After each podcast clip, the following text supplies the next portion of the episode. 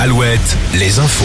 Nicolas Mézil, bonjour. Bonjour Olivier, bonjour à tous. Une troisième garde à vue dans l'affaire de la disparition de Kevin et Leslie dans le sud de Sèvres. Selon le procureur de Poitiers, il s'agit d'un homme de 23 ans arrêté hier matin et en lien avec Tom Trouillet, le premier gardé à vue. Celui-ci, arrêté mardi en Vendée, a été présenté à un juge d'instruction ce jeudi. Il a été mis en examen pour enlèvement et séquestration et placé en détention provisoire. Quant à la deuxième personne interpellée mercredi, sa garde à vue a été prolongée de 24 heures. L'accès aux réseaux sociaux pour les moins de 15 ans bientôt encadré. L'Assemblée nationale a voté à la quasi-unanimité un accord parental obligatoire. Les sites comme Snapchat ou TikTok devront mettre en place une solution technique pour vérifier d'une part l'âge des utilisateurs et d'autre part le consentement des parents et ce sous peine d'amende.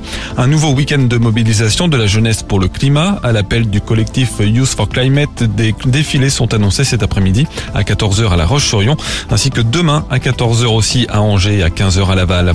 Une décision radicale pour dénoncer le manque de moyens à l'hôpital. 53 chirurgiens et anesthésistes ont présenté hier leur démission administrative de l'hôpital du Mans.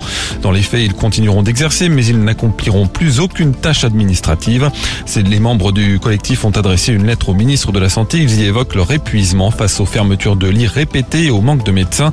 110 opérations ont déjà été déprogrammées depuis janvier 2023. En foot, on connaît les affiches des demi-finales de la Coupe de France. Nantes recevra Lyon à la Beaujoire dans un mois. Dans l'autre match, Toulouse jouera à Annecy. Ce soir, on joue en national.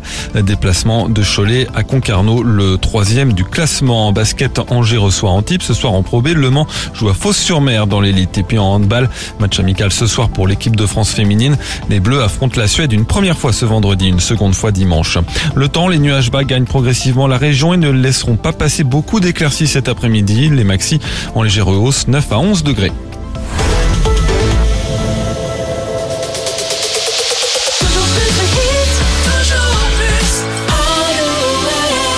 We were good, we were gold.